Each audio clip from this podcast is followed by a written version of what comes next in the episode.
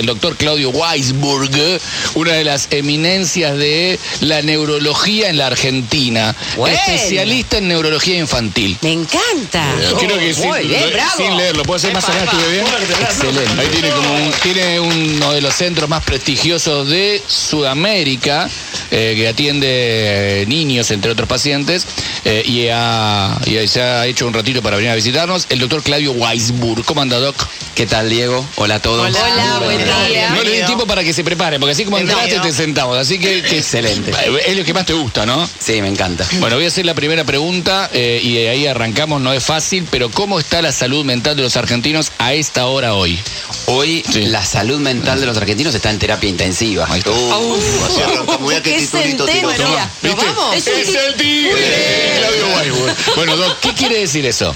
No, que- quiere decir que eh, ya estaba complicada la salud mental antes de que venga la pandemia Sí. y la pandemia vino a complicar a los que ya estaban complicados y a los que no habían estado complicados antes eh, en cuanto a su estabilidad anímica, emocional y mental. Y Eh, para- yo tengo preguntas como para ir presentándonos. Sí, claro. Eh, vos sos neurólogo. neurólogo infantil, Neurólogo. como bien decías, Sí. eh, y, y trabajo con chicos y adolescentes, ¿no? Sí. adultos jóvenes. Y, yo por si hay alguna persona que tenga alguna pregunta mientras vamos ganando tiempo, eh, 11 44 000 590. ¿Y quién consulta a un neurólogo? ¿Cuándo hay que ir a consultar a un neurólogo? El neurólogo en, en líneas generales, tanto en chicos como en grandes, es un eh, es distinto tal vez en chicos y en grandes. Tal vez en grandes es común en adultos eh, el que tiene un dolor de cabeza muy fuerte, es decir, cefalea, migrañas es un capítulo importante. Eh, todo lo que tiene que ver con convulsiones, epilepsia es un capítulo importante. Eh, obviamente que todas las personas que, que tienen problemas, que creen tener problemas cognitivos, memoria y demás a medida que va pasando la edad, es un problema fuerte, frecuente, de personas grandes y de personas jóvenes que creen que sus habilidades cognitivas no están del todo bien Mm. y no hace falta estar cerca del tío alemán Mm. eh, para creer que uno Claro. tiene un problema, sino que a veces uno cree que puede estar entrando en algún problema este, de, de deterioro cognitivo. ¿Y o- cómo, cómo te das cuenta? ¿Por ahí ¿Es algo con la memoria? ¿Te olvidas las cosas? Sí, en general cuando en líneas generales es muy raro que mm, una persona que tenga un problema cognitivo leve se dé cuenta él, ¿no? En general tu, tu, tu pareja, eh, tu secretaria, tu, tu hijo, eh, puede darse cuenta mucho más de que vos te perdés, no te acordás, no reconoces, no te ubicás.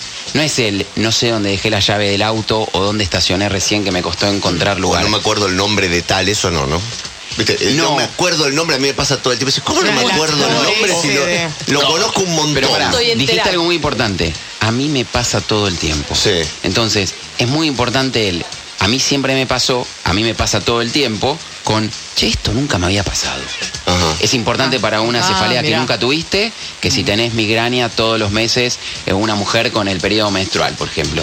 Es distinto porque vos, vos ya sabés que tenés dolor de cabeza o estás eh, en, el, en el ciclo y tenés el dolor, entonces no te va a sorprender. Ahora, de repente te levantás a la madrugada con un dolor que nunca tuviste, no es lo que siempre tuviste. Claro. Siempre me olvidé los nombres. Bueno, eh, forma parte de vos. Entonces uno tiene que hacer ejercicios, es decir, uno tiene que sacar el automatismo mental, sacar el piloto automático, como un avión, nuestro cerebro tiene pilotos automáticos que nos permiten funcionar. Cuando ustedes vienen todos los días acá, eh, no están pensando todos los días en cómo venir, si vienen caminando, si vienen en el auto, Ajá. si saben dónde lo dejan, es decir, igual con lo complicado que es estacionar, a lo mejor Ese es todos el. Sí, sí, sí. Eso ya nos ayuda, Tenés que- ¿no? Tenés que ir buscando, digamos, el espacio, pero el desafío siempre es importante, es decir, si agarras un camino distinto o... o ¿Sirve tomás- eso? ¿Sirve? Sirve, sirve. Es decir, en el, en el, el- todo lo que genere algo nuevito Sí. genera un caminito nuevo para estimular. Sí, y claro. en esto que vos contabas sobre el tema de, por ejemplo, el caso de, de lo que decía Fer, me olvido, siempre me pasó que me olvido los nombres. ¿Cuánto nos juega en contra el hecho de saber que tenemos un Google que nos ayuda para encontrar cosas que antes y necesitábamos recurrir sí o sí a nuestra memoria? ¿Nos perjudica, nos ayuda? ¿Qué pasa con el tema de las redes y de Internet? Yo creo que es una. Primero que es una excelente pregunta y es forma parte de cada uno que ya nos olvidamos. Es decir, a lo mejor los chicos eh, no entienden que yo me acuerde el teléfono de memoria de mis cuatro mejores amigos, Claro. la dirección postal, eh, porque vos hoy ponés Google o ponés Waze y no sabés la dirección. Entonces, yo sé que acá es eh, Gorriti 5995 porque lo acabo de poner de- en el Google para saber cuál era el mejor camino en, en Waze. Pero mañana te olvidás. Mañana probablemente me olvide. Yo tengo un problema que no, Ajá. porque a veces me acuerdo cosas. No, que vos tiraste la decís, dirección a la radio y yo no la sé. Y él la sabe. Ah, ¿Pero por qué? Porque la tuve que poner, la tuve que escribir, la tuve que acordar. eh, hay varias entradas en- a lo largo de la cuadra de Sí. diferentes, diferentes Claro. eh, radios. la bola esa. Entonces es como decir, vos, vos te lo acordás. Probablemente mañana me lo acuerde, Sí. pero por, por alguna cosa en donde a veces me acuerdo, eh, asociás, eh, eh, no sé, una patente y capaz me acuerdo patentes de cuando eran antes este, La- las viejas que tenían la C adelante. la C de Capital, la, B de Buenos sí, la Aires. B de Buenos Aires, la U de Ushuaia, es decir, y yo digamos, le prestaba atención, pero tiene que ver con lo que vos le prestás atención, que no, que no a todos le prestamos atención a lo mismo. Pero si vos me preguntabas, ¿sirve? Desafiar siempre sirve. O sea, Bien. cuando vos haces cosas en automático, Bien. tu cerebro no gasta energía, no tenés consumo, pero tampoco tenés recuerdo de esas cosas. Todo lo que te genera una pequeña emoción, que incluso a veces el desafío de lo nuevo es una emoción que te va a poder permitir recordar mejor. Y nuestro cerebro tiene eso, necesitas eh, pensarlo y abordarlo como un músculo. Entonces, si vos al músculo no lo ejercitas, el, el desafío es ejercicio mental, es, es- es gimnasia cerebral. Eh, laburás con eh, niños y adolescentes. A mí me sorprende viendo a mi hijo y a sus amigos la memoria que tienen. Yo digo, ¿en qué momento uno eh, perdió todo? Pues se acuerda todo, cosas que yo digo, ¿cómo se acuerda este pibe? Cosas de que por ahí dice, tenía dos años, tres años. Tienen como un gran, una gran capacidad de acordarse todo. Sí, ¿A los niños le pasa eso? le pasa eso, pero sin embargo, cuando tengan 10, no se van a acordar lo que, lo que hacían cuando tenían 2. Es decir, a veces la memoria que nos queda, eh, muchas veces arranca cuando son un poco más grandes. Por más que hoy se acuerden de muchas cosas, hay chicos que tienen mucha memoria fotográfica y en realidad lo importante es pensar en lo visual, ¿no? Eh, contesto igual la pregunta anterior en esto. El, el uso Sí. de la tecnología hace que ejercitemos menos nuestra memoria, sin lugar a dudas. Nosotros, las, las personas que somos más analógicas y que no, que no nos criamos con una pantalla, con un teléfono, con una ayuda y con un pendrive que lo llevamos en la mano con- constantemente, tuvimos que ejercitar y nuestro músculo de memoria lo ejercitamos más que alguien que está todo el tiempo poniendo y guardando y que no sabe el teléfono de su mamá. Bien, ¿Está bien? bien. Es decir, eso hay un área que ejercitas menos. Así como el que vive en otro país y, y habla dos idiomas, eh, eh, mete eh, eh, acordes de dos idiomas al mismo tiempo y va a tener, va a ser bilingüe, digamos, va a tener bilingüismo, porque va a hablar dos idiomas como si fueran madres. Sí. Eh, la persona que no usa la memoria va a usar un poquito menos ese músculo para eso. Capaz se lo va a acordar para otra cosa, pero los chicos aprenden con lo que ven y memorizan con lo que ven. Ah, Por eso la memoria fotográfica es muy importante Claro. para los chicos acordarse y uno como padre usarlo a favor de poder, con los chicos que todavía no hablan, un año, un año y medio, dos, todo lo visual que nosotros utilicemos es algo que le va a quedar. Los cuentos que se cuentan a los chiquitos de dos años tienen mucho dibujo y poca letra. Sí. Eh, y pueden ver una película, ver el video en mute y sin escuchar sonido, pero no pueden escuchar el sonido como una radionovela Claro. de otra época claro. que no veía. No, son imágenes. Esta generación es imagen. Eh, Pero tenemos... también es la imaginación, ¿no? Imágenes y Doc, cómo hay cada uno algunas preguntas de oyentes en el 11 44 000 590 le damos tiempo para que se arme acá ha traído su estudio portátil ¿eh? El doctor eh, Claudio Weisburg con nosotros hacerle la pregunta que quieras te escuchamos dale ¿Qué tal, Corol, equipo? ¿Cómo va? Una pregunta para el doctor. Claudio Weisburg. Yo tengo una nena de 7 años y ella es eh, muy hiperactiva, muy nerviosa, por cierto, y se frustra muy fácil de las cosas. Cuando no puede llegar a copiar la tarea en la escuela, cuando no puede hacer algo, enseguida dice no puedo, no puedo, y se frustra muy fácil. ¿Eso es amerita una buena consulta o se puede tratar por otra vía? Muchas gracias. Bueno, siete años, primarias, primero, segundo grado, eh, y usó la palabra, digamos, como que a veces se pone nerviosa y a veces se frustra, ¿no? Entonces, ahí uno tiene que ir viendo qué es lo que pasa en relación. ¿Amerita una buena consulta? Sí, amerita una buena consulta de saber qué es lo que pasa.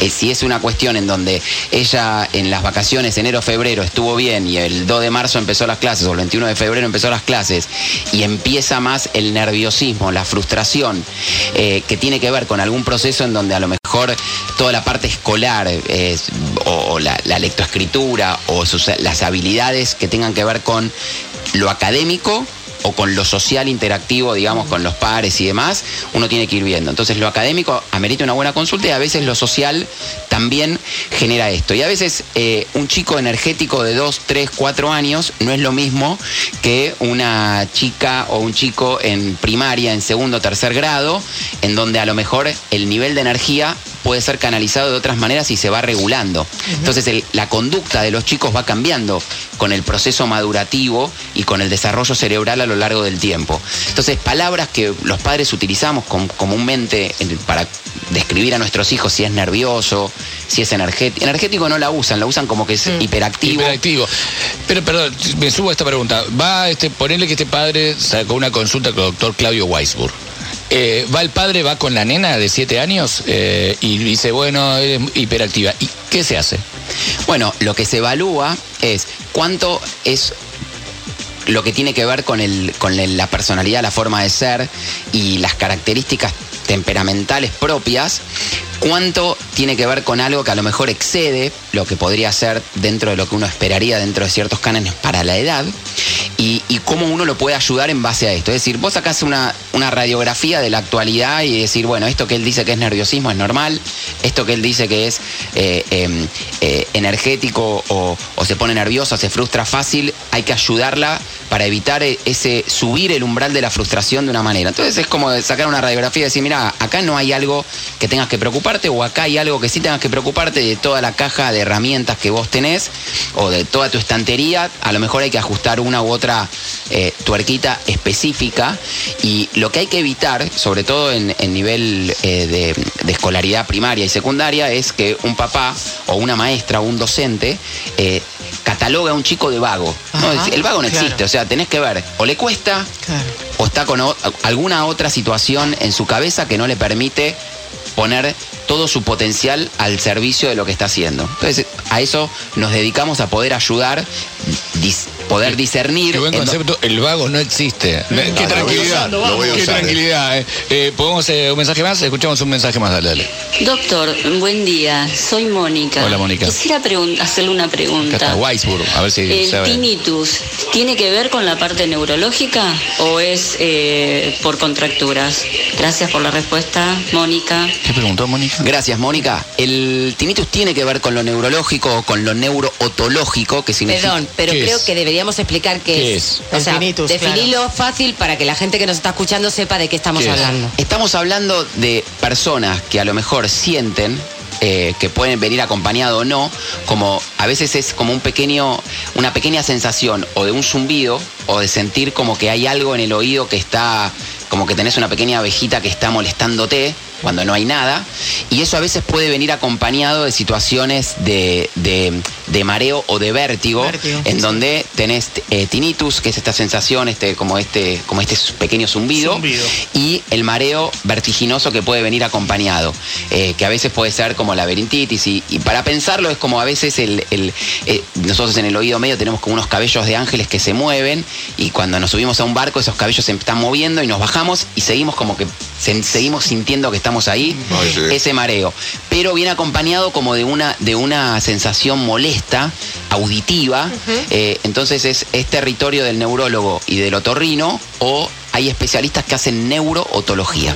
En la película Baby, el personaje, el chico, está todo el tiempo con, con- con auriculares, escuchando música, porque es lo único que le tapa el zumbido que tiene en el oído. No puede vivir con eso. Entonces, para eh, anularlo, lo que usa son auriculares con música más fuerte y eso es lo que le ayuda a concentrarse en hacer otras cosas. Bradley Cooper, por ejemplo, en Ha nacido una estrella, también tiene tinnitus eh, no sé si evidentemente está relacionado o no, pero en la película lo que muestra es que se termina convirtiendo en un alcohólico y bueno, es la historia de amor con Lady Gaga y ahí justamente también se muestra lo mismo, es este zumbido de, de haber escuchado música fuerte, el tipo es músico y queda afectado, es un zumbido que no pueden dejar de oír todo el tiempo. Luis Miguel creo que tiene. Luis Ah, Miguel también Miguel. padecía. Eh, Igual hay muchos chicos con auriculares que, que no tienen tinnitus, pero tienen hipersensibilidad auditiva. Ay, Es- contanos, me encanta. Entonces hay, hay, hay chicos, muchos con trastornos distintos del desarrollo, trastornos del espectro autista, que tienen un perfil sensorial en donde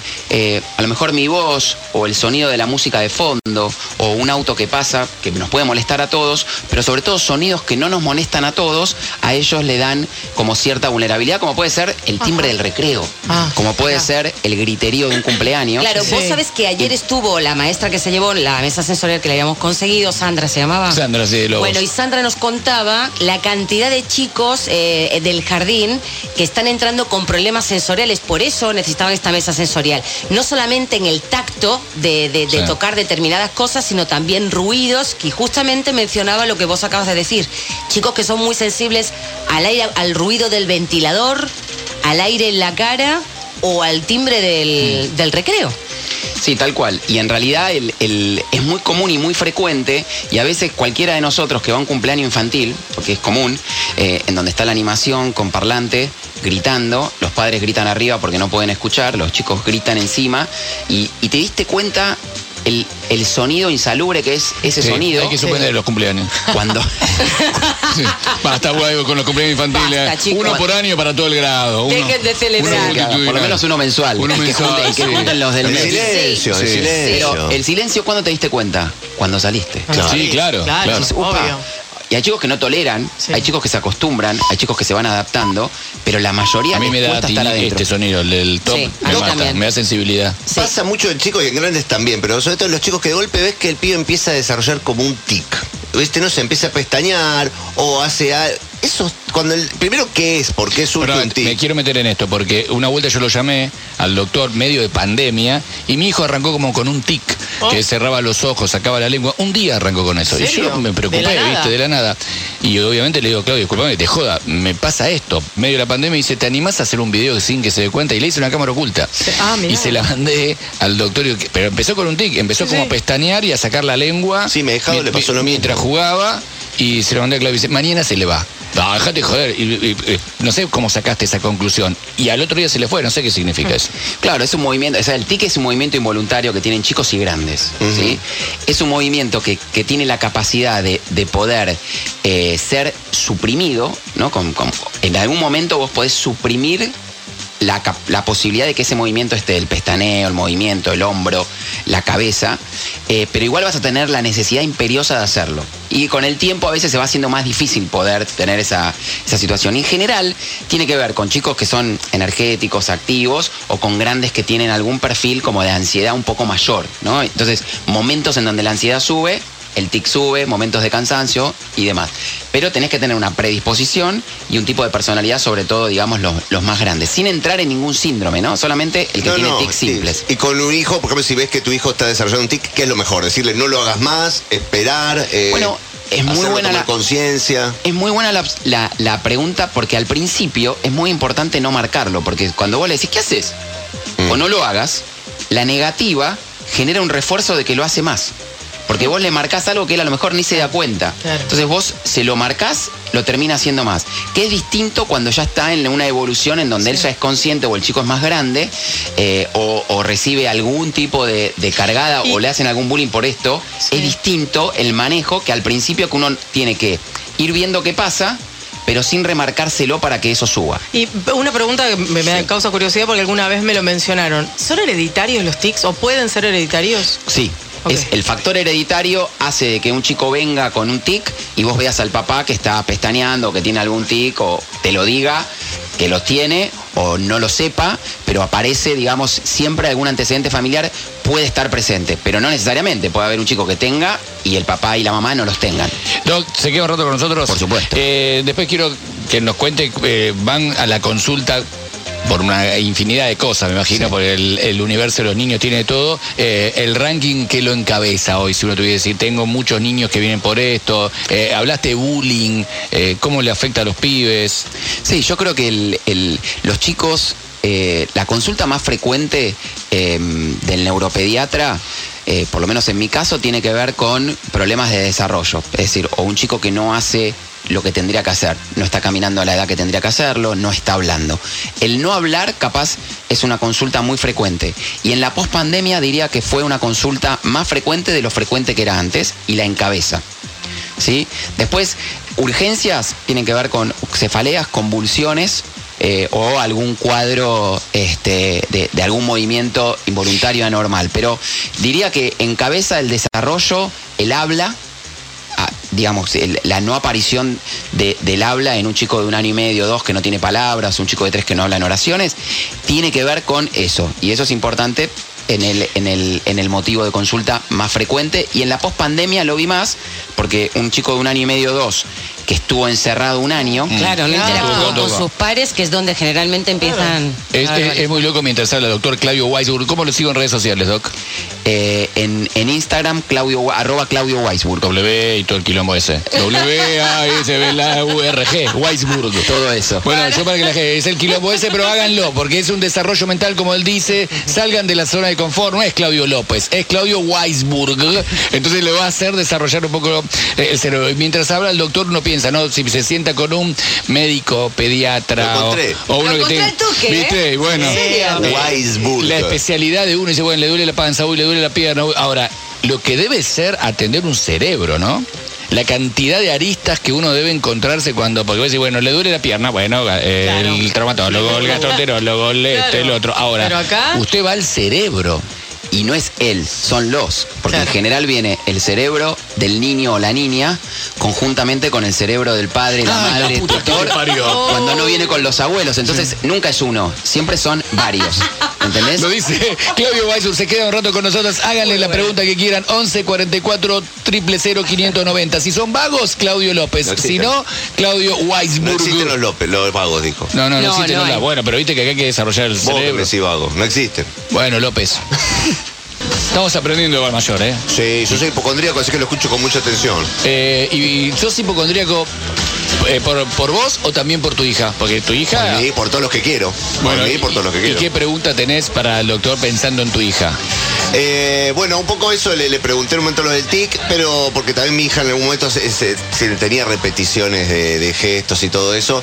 Pero no sé, a ver, eso es- no, no es por una problemática, pero sí siento, por ejemplo, que por ahí la pandemia o esta nueva generación tiende más a preferir quedarse en la cama o más vagos. No es el caso de José Corol, pero el caso de mi hija es como que no le apasiona mucho salir y que todo lo quiere resolver en la casa. Y uno siente que por ahí necesitaría vida social, actividades deportivas para desarrollarse intelectualmente o qué sé yo. Pero no lo sé, por ahí no, por ahí esta generación es así, es más de estar online. Yo creo que la generación eh, era una en la prepandemia y en la pospandemia esta generación eh, llama la atención y negativamente, desde, desde mi perspectiva, sobre todo en los momentos donde había un confinamiento estricto, los jóvenes, o los chicos y jóvenes, algunos menos los adultos, pero los chicos que estaban cómodos, no saliendo y no viendo gente. Sí.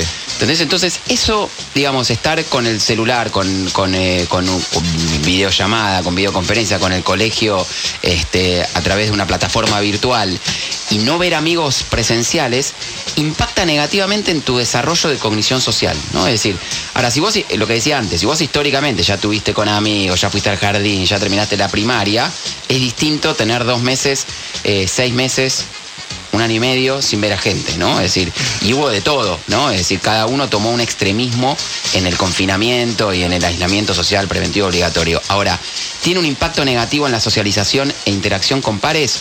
Rotundo y concreto.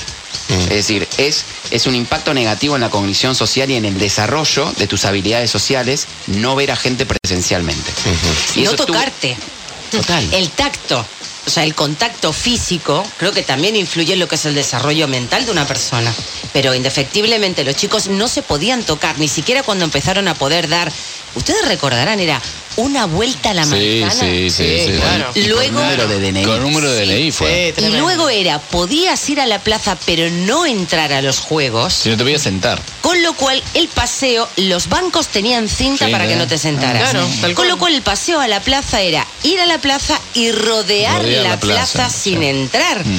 Que los chicos estaban con los ojos como platos porque veían dentro los juegos y ellos no A podían mí me entrar. pasó el, el primer día que pudimos salir, que fue un sábado a la mañana, porque como nos tocó el DNI, fuimos hasta la, hasta la puerta, hasta la plaza, hasta una de las esquinas de la plaza, me miró y dice, ¿y yo puedo correr? Veníamos Ay, cantando, y yo le dije, corre, qué sé yo, porque Claro. y después fuimos a otra plaza donde tenías que circular, no te podías quedar quieto. Exacto. Eh, Tenías que andar, no te podías sentar en ningún lugar, no podías, eh, y para los pies eso debe haber sido una tragedia. Sí. absoluta. Yo creo que el, el impacto, obviamente, que dependía mucho de qué edad tenías cuando eso no lo podías hacer, pero el impacto que tenía en alguien que todavía no había empezado o que en marzo 2020 empezaba a, a concurrir a un jardín, a interaccionar con pares, y es esto, verte, tocarte, porque el aprendizaje que tiene estar con pares en el jardín es no todo. vas a aprender a leer y escribir antes, Mm. vas a aprender a interactuar, vas a aprender a respetar turnos, vas a aprender a compartir, vas a aprender a, a relacionarte, pero hay un desarrollo en nuestro cerebro que es la cognición social, que es lo más importante que puede ocurrir cuando un chico va y está con otros, donde aprende lo que decía antes, viendo visualmente, copiando, aprendiendo, imitando y consolidando eh, rutinas y habilidades de vida diaria que no las aprendes con los adultos, las aprendes con otros chicos. Mira, cuando, o sea, muchas veces con, la- con las eh, mamás hay siempre el debate de, che, salita de 18 meses, ¿no te parece un poco pronto? Y mm, yo por lo menos soy de la teoría que cuanto antes empiecen a socializar con, con- con sus pares, antes est- están más estimulados porque se estimulan entre ellos. ¿Qué diferencia hay entre un chico que va a ese tipo de salas maternales, tres horas, que generalmente es el horario, a aquellos chicos que quedan en casa solo con los adultos? El- A ver, no, no estamos cuestionando el que no puede, ¿eh? El que no puede, no puede y lo, la, le cuida al bebé quien, quien puede, pero digo, si tenés la opción de que socialice tres o cuatro horas por día con otros chicos de esa edad, ¿merece la pena? ¿Es lo mismo un chico que, que socializa con otros nenes que, que se queda en casa? Obviamente la respuesta es merece la pena. Nosotros en la prepandemia, no, no hablo de, de, No, digamos, de la obvio. pandemia, factores de riesgo y, y demás, el neurólogo o el, el pe- el- el neuropediatra y el neumonólogo infantil, el pediatra, digamos, que ve los pulmones de los chicos, eh, tenían, bueno, no, que no vaya al jardín, que hasta que tenga tal o cual edad y demás. Y, y desde el desarrollo del cerebro y de la cognición social y de la interacción y de la socialización y de todo el aprendizaje que significa estar, compartir, aprender, imitar, nosotros siempre, digamos, siempre que tengamos una, una condición de salud que lo permita, y hablo, hablo de la prepandemia, no hablo de, en la pandemia en donde había otros miedos, que los chicos puedan ser vectores, que, que el abuelo, que- y demás, ¿no? obvio. Sí, sí. Hablo, digamos, Una de situación normal, Una situación no normal pandémica. a la que estamos queriendo entrar ahora, ¿no? Porque, Exacto. por- porque ahora estamos en una situación en donde esto debería ir normalizándose, o estamos en vías de, de normalización, y por momentos parece que nos olvidamos de que ha pasado la pandemia, y por momentos parece que eh, todo fue, digamos, una, una pesadilla que está queriendo dejar sus estragos en, en muchas áreas.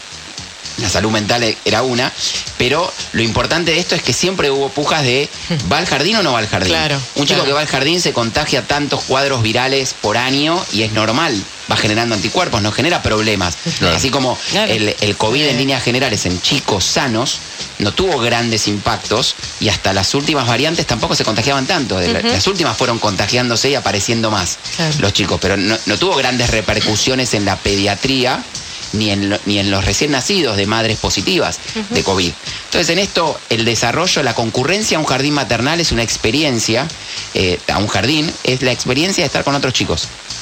Y eso es, no, no lo puede reemplazar el desarrollo que pueda tener una cuidadora, una niñera, una abuela, que es una experiencia que está buena, que es importante, eh, sobre todo esto, ¿no? De, de- de- de abuelos que cuidan a, a sus nietos, que son aprendizajes excelentes, sí, claro. pero no pueden reemplazar lo que puede dar un par con otro en, un, Claro. en un espacio en donde conjuntamente aprenden juntos chicos de la misma edad. Tigre. Doctor, eh, yo tengo un problema muy puntual. Tengo Bueno. excelente memoria a largo plazo. Es decir, me acuerdo de cosas que me pasaron los tres años, me acuerdo de sueños que tuve a los ocho, me acuerdo de, de- de situaciones en el colegio primario, incluso en el jardín, no muchos, ¿no? Pero, pero sí. Y a veces estoy buscando algo en Twitter y me olvido qué era lo que estaba buscando. Y sé que me estoy olvidando de lo que estaba buscando. Uy, ¿qué era lo que estaba? Y empiezo. Y a veces no vuelvo, no puedo volver y no me puedo acordar. ¿Eso cómo se trabaja? Si es que se trabaja de alguna manera. Se trabaja 100% haciendo foco, es decir, en general, eh, lo que atenta, y antes hablábamos de, de esto, del- de, los dispositivos, Sí. eh, el querer hacer muchas cosas o el multitasking, ¿sí? No es para todos. Y muchas veces hace de que, eh, como si fuéramos una computadora, ¿no? Yo tengo la computadora abierta con 25 ventanas de, de- de un explorador abiertas, la velocidad de procesamiento de, ese, de esa computadora, por más buena y grande y, y demás Y que amplia, sea, sí, sí. va a bajar y mucho. Si yo estoy haciendo muchas cosas, mi cabeza es limitada absolutamente, es decir, que mi cerebro no puede estar pensando en tantas cosas. Entonces, cuando yo voy a buscar tal o cual cosa a Twitter, el ejercicio, el working memory, la memoria de trabajo que necesito hacer en ese momento es concentrarme solamente en eso. Claro. Entonces, tu, tu ejercicio es, se trabaja así, se trabaja haciendo foco de, de hacer una cosa por vez, pero cuando la hago, hago solo eso. Bien. Es decir, haciendo el foco en lo que estás haciendo es tu ejercicio para poder probar cómo, haciendo foco en una tarea específica, el monotasking, el unitasking, haciendo una tarea, vas a, te, va, te va a funcionar mejor y la eficacia y la, la efectividad de lo que estás haciendo, si haces solo eso, va a ser mucho mayor si te concentras solo en eso. Aquí y ahora, ¿no? Tenemos mensaje de oyentes en el 11 44 000 590 para el doctor Claudio Weisburger. Hola, buen día. Una pregunta para el doctor. Eh, yo, por ejemplo, bueno, ya tengo 59 años. Pero agarro, qué sé yo, el celular para hacer algo y me olvido. Dejo una cosa para hacer la otra y me olvidé de qué iba a hacer. ¿Eso es normal o, o ya estoy así por la edad? Gracias. Sergio de Cuchara de Luján.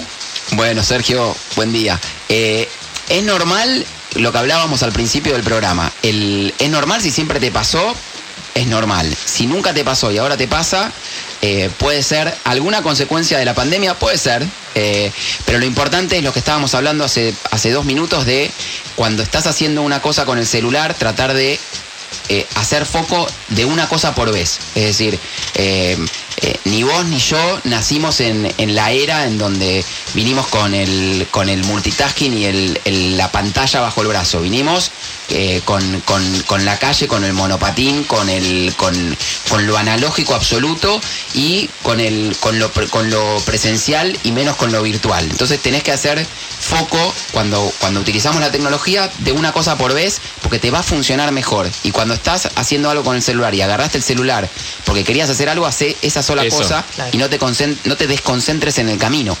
Porque a un chico de dos o tres años, vos vas y le decís, escucha, tráeme el, el diario, ponele, cuando Sí. había diario de papel, Sí. Sí. cuando tráeme el diario de la mesa. Si en el camino hay un auto que le interesa, va a agarrar el auto y se olvidó lo que le acabaste de decir y tiene cuatro años. ¿Por qué? Porque ese desarrollo cognitivo, esa función atencional, esa capacidad de poder retener una información para poder hacerla independientemente de distractores que tengas, la vas a poder sostener cuando seas más grande. Y cuando sos grande y no la sostenés, es porque tenés que hacer foco en que ibas a ir a buscar el diario Claro. y no te vas a frenar en el auto. Lo mismo que cuando cada uno nosotros eh, estamos manejando, estamos haciendo foco supuestamente en, el manejo, en la calle, en los peatones, en los otros autos, y no estás haciendo foco en que a lo mejor alguien te está hablando o vos te abstraes de ruidos. Entonces vos tenés que abstraerte de distractores para hacer foco en lo que tenés que hacer Es- en ese esa momento. técnica de focalizarse sirve también para recordar palabras, nombres y demás, porque Fede y yo hablábamos que los dos tenemos el mismo problema, nos cuesta recordar mucho nombres, etcétera. Digo, ¿es un problema de foco? Es un problema de foco y, primero, es importante saber de reconocerse de que es un problema que uno siempre tuvo y no que apareció nuevo. Dos, es importante cuando uno no se acuerda, uno reconoce, generalmente tiene la capacidad de acordarse nombres o de acordarse caras. A veces vos te acordás No, nombres. caras, caras, caras. Cara, por eso, esa memoria fotográfica, visual y no de la palabra, es como que tenés que unir. Y además, en general, cada uno de nosotros dice un nombre, dice Claudio. Eh, vos te acordás el Claudio que conocés, ¿no? Como que asociás el nombre a una cara. Sí. ¿no? O a una cara de un famoso o una cara de un familiar, pero siempre el nombre viene asociado con una cara. Cuando tenés un nombre nuevo, lo vas a asociar a la cara que conociste. Pero si no, siempre de entrada tenés el nombre eh, que tenés que asociar con tu memoria visual fotográfica. Eh. Y también es un ejercicio ese, digamos, de, de cómo. Por eso, cuando estudiabas o cuando uno estudia, necesita, cada cual re- recuerda mejor de una manera distinta. Algunos se tienen que grabar y volverse a escuchar. Otros tienen que subrayar colores. Otros tienen que transcribir. Lo mismo que están leyendo, pero ellos. Escribirlo. y en el momento cual. que estás haciendo y necesitas memoria de trabajo para poder copiar del pizarrón o para poder copiar de un libro, vos necesitas leer, acordarte un renglón, un párrafo, lo que, lo que puedas, Mm, para y poder pasarlo. Y entonces, en, esa, en ese traspaso de información, tu cabeza va reteniendo cosas. Entonces, algunos se acuerdan lo que subrayaron de color eh, eh, naranja o de color amarillo fluo. Otros se acuerdan lo que escucharon a sí mismos leyéndose. Entonces, todo depende de cuáles son tus mejores habilidades, eh, eh, que siempre, eh, cuando sos chico, es visual. Claro. O sea, tu memoria va a ser fotográfica y visual, porque vos vas a recordar lo que viste y no lo que escuchaste tanto. Doc, Somos ¿cómo- infantiles. ¿Cómo, eh, Es cómo hace para cuidarse el cerebro alguien que lo conoce tanto? Porque me digo, cuando sabes tanto sobre el objeto de estudio, ¿cómo haces vos para Bueno. cuidártelo? Es una, es una buena pregunta. Trato de, eh, trato de hacer lo que digo, ¿no? Es decir, eh, cuando uno dice, ¿cómo cuidas el cerebro? Porque eso sería, digamos, Sí. ¿cuál es la forma de mantener el cerebro en forma? Entonces, pensarlo como un músculo es ejercitarlo todos los días. Ejercitarlo todos los días es desafiarlo todos los días. Más allá de que hay factores que hacen a que tu cerebro funcione mejor, como es la actividad física. Entonces, vos me preguntabas, ¿por qué fuiste a correr hoy? Porque me hace bien. Bien. Me hace bien ir, me, me genera habilidades atencionales mejores los días que corro que los que no corro. Es una experiencia personal, pero al mismo tiempo hay estudios que marcan que personas grandes, ¿sí? Y en tercera edad, cuidan mejor su cerebro si salen a caminar más de 20 minutos todos los días. Entonces, la actividad física es un factor protector de eh, el, el deterioro cognitivo. Entonces, actividad física, una alimentación saludable, que puedo decir que tiendo, no la cumplo al pie de la letra, claramente, pero tiendo a, digamos, a eso, por lo menos complemento más con la actividad física. Es muy importante el desafío que vos haces todos los días y cuidar eh, el sueño, ¿no? Que no hablamos, pero dormir bien es un factor protector de tu habilidad de memoria, atencional, de concentración de tu día, más allá de la anímica, porque personas que duermen poco suelen tener más problemas este, de concentración, de atención y están más irritables, más irascibles, pueden tener cefaleas si duermen mal. Entonces el sueño, actividad física, alimentación saludable y desafiar al cerebro son factores que generan que tu músculo cerebral esté en forma y al cerebro hay que mantenerlo en forma. Y eh, vida sexual plena, dijo también el doctor. Una más. Sí, sí, sí. Hola, Recomiéndelo, buen día, doctor. ¿Cómo están? Eh, una consulta para Claudio Wasborg. Weisburg. Eh, tengo Weisburg. un hijo con dislexia y mm, bueno, lo, lo- lo hemos, eh, cuando se lo descubrimos, hemos tratado de, de ayudarlo con psicopedagoga, pero después una vez que, que va al colegio nos cuesta mucho con él porque los colegios eh, o los, los maestros no, no colaboran demasiado. Eh, ¿Qué me sugiere, por favor?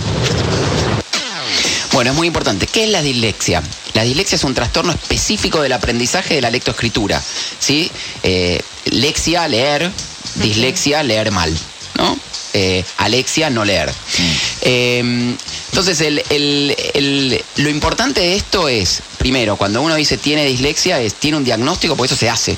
Se hace un diagnóstico, se hace una evaluación y dice, este chico de 8 años, de 9 años, de 10 años, no tiene las habilidades lectoescritas que tiene que tener para la edad que tiene. Eh, hay, existe una ley de trastornos específicos del aprendizaje, por lo cual todas las escuelas deberían tener una capacidad para poder adaptar ciertos contenidos a personas que tienen problemas específicos del aprendizaje.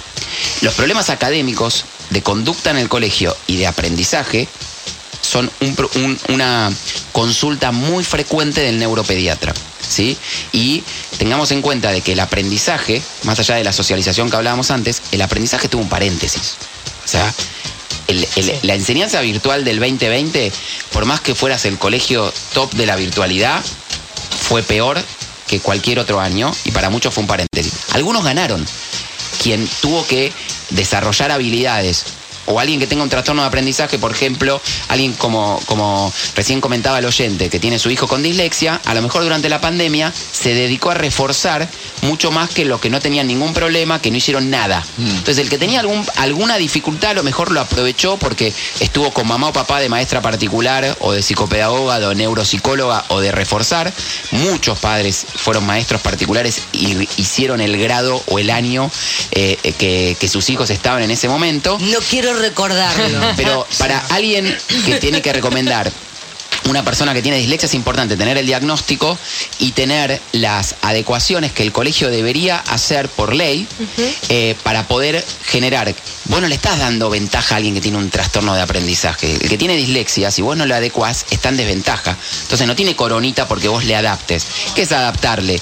Y no lo hagas leer en voz alta a alguien que tiene un problema de lectura. Claro, claro. Eh, de ponerle la letra más grande, separásela, eh, dale de, de apartes, eh, ponerle una hoja cuadriculada para que pueda no confundir la Es D. más, hay no- chicos que tienen problemas a la hora de escribir justamente por la dislexia, los exámenes se les hacen orales. Mm, Por supuesto. Quiero decir, o sea, eh, me llama la atención que el papá diga que los eh, maestros, bueno, alguien les va a tener que recordar a esos docentes que están obligados. Obligados por ley, como dice el Sí, no solo a colaborar, están obligados a darle la misma educación que cualquier otro chico con las necesidades especiales que tiene su hijo. Como uno dice una cosa, dice la otra. Es decir, los colegios han empezado a cambiar, Sí. tienen apertura, no sé, Obvio. yo tengo reuniones Sí. y, y el Zoom tal vez ayuda para tener reuniones con, con profesionales de chicos, con colegios y poder generar, digamos, estrategias para que se lleven a cabo de una manera adecuada. Sí, hacen un gran trabajo los docentes. Y- y en lo- general, el 90% de los docentes se implican y colaboran y ayudan a los papás.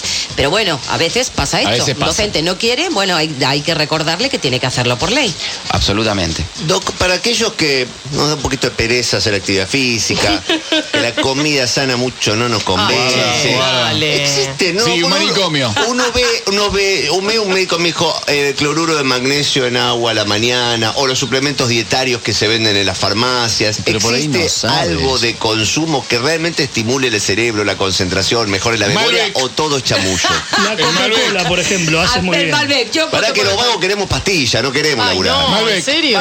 Malbec, bueno, Faloro decía una copa por Sí, día, sí, ah, sí. hace bien al corazón y al cerebro. Lo que hace bien a lo, a lo cardiovascular, hace bien a lo cerebrovascular. Así que los factores de riesgo cerebrovasculares y cardiovasculares vienen de la mano, ¿no? Esos son eh, el sedentarismo, no hacer actividad física no ayuda a tu vascularización o a tu salud eh, eh, vascular, cerebral y cardíaca. El sedentarismo, que es lo opuesto a la actividad física, lo es, y la pandemia también atentó bastante contra la actividad física. La alimentación, que tiene que ver con poder mantener un nivel de colesterol no alto para que no pueda ocluir arterias. La hipertensión arterial, la obesidad, bueno, y la, y- y la diabetes, ¿no? Y fumar. Ahora, si yo no hago actividad física, lo que tengo que hacer es actividad mental. Y la actividad mental tiene que ver con poder, igual, aunque no salgas a correr, a caminar, a andar en bici, actividades aeróbicas, eh, uno tiene que poner en aerobismo y tiene que poner en atletismo nuestro cerebro con actividad y desafío constante. Entonces, lo importante es, si uno no hace actividad, eh, tomarte el, el hecho de decir, bueno, en lugar de subir por el ascensor tres, tres pisos, subo por escalera. En lugar de ir con el auto a 10 cuadras, voy caminando. Entonces, pequeñas cositas que hacen un cambio que son importantes. Ahora, uno tiene que mantener el, desafío y la gimnasia mental en, los, en las cosas nuevas que vos todos los días haces, por más que no hagas actividad física. La actividad física es importante, sí. Ahora, si uno no hace, no todo, no todo el mundo tiene que hacer actividad física y no todo el mundo tiene que confundir los padres deporte con actividad física, porque vos podés no hacer ningún deporte y eh, hacer actividad física y mantener, digamos, saludable el, el- el sistema. Entonces, en este sentido, parece que es importante algunas cosas que se, que se complementan en lo que son factores de riesgo vasculares con, con protectores de nuestro cerebro o de nuestra salud eh, cerebral y mental. Y el 5 biloba, eso nada. Entonces, Nada, nada. Ah, entonces, Agua, perdón, agua. Perdón, Toma porque ahí no, agua. no fui a los complementos. Entonces, si vos tenés una dieta saludable, si vos no tenés una dieta saludable, a veces los complementos vitamínicos eh, son importantes, son necesarios. No hay ninguna pastilla mágica que haga que tu cerebro funcione mejor. ¿Está bien? Claro. Punto uno. Ahora, si vos no te alimentás bien o si un chico no se alimenta en forma completa y variada, puede necesitar suplementos vitamínicos para hablar con el médico de cabecera, pediatra, clínico, los adultos, en, en relación a que a lo mejor sí tenés déficit. Y todos tuvimos déficit de vitamina D por no estar expuestos al sol Eh, durante la pandemia sí. Sí, Y, muchos tuvimos que complementarnos. Es más, la mayoría de los laboratorios venían con déficit de vitamina D. Sí. ¿Entendés? Y, y- y es importante estar al exterior. No solo por la actividad, el contacto y demás, sino por tener la energía solar en nuestro cuerpo. Doc, eh, muchísimas gracias por haber venido. Lo yo lo invitaría mil veces. ¿Se anima a venir otra vez? Por supuesto. Hay muchos mensajes que no pudimos poner al ¿Se aire. acuerda la pero- dirección? Sí. Gorriti 5995, Ciudad de Buenos Aires. ¿Y se acuerda cómo Sí, llegar, sí, doctor? Si lo agarraba. Yo- Sí, lo agarraba Ceneiza era un golazo. un eh. golazo. Bueno, el doctor Claudio Weisburg, eh, muchísimas gracias, Doc. Síganlo en su Instagram. eh, y si tiene alguna consulta, sobre todo para niños y no tan niños, porque ahora ha crecido la consulta de no tan niños, ¿no? Exactamente. Han venido eh, eh, personas que traían a sus hijos, han traído a sus padres también, como para tener una evaluación de cómo está el. el Lo- estado. los niños chicos ya llevan a sus padres y a sus abuelos de la mano. Dice, guay, atienda a mi abuelo, ¿no? bueno, ¿Qué le muchas- pasa? Muchas gracias. En el Instituto Soma. En el. Instituto Soma que queda en dónde? En Belgrano, en la calle Vuelta de Obligado al 1100. Bueno, igual si entran en su Instagram está toda la data ahí, ¿no? Todo. Eh, Claudio Weisburg, facilísimo, con W, de verdad, ese quilombo, Burgo, final, ¿está bien? Muchas gracias, Eh, Diego. Lo vamos a volver a invitar.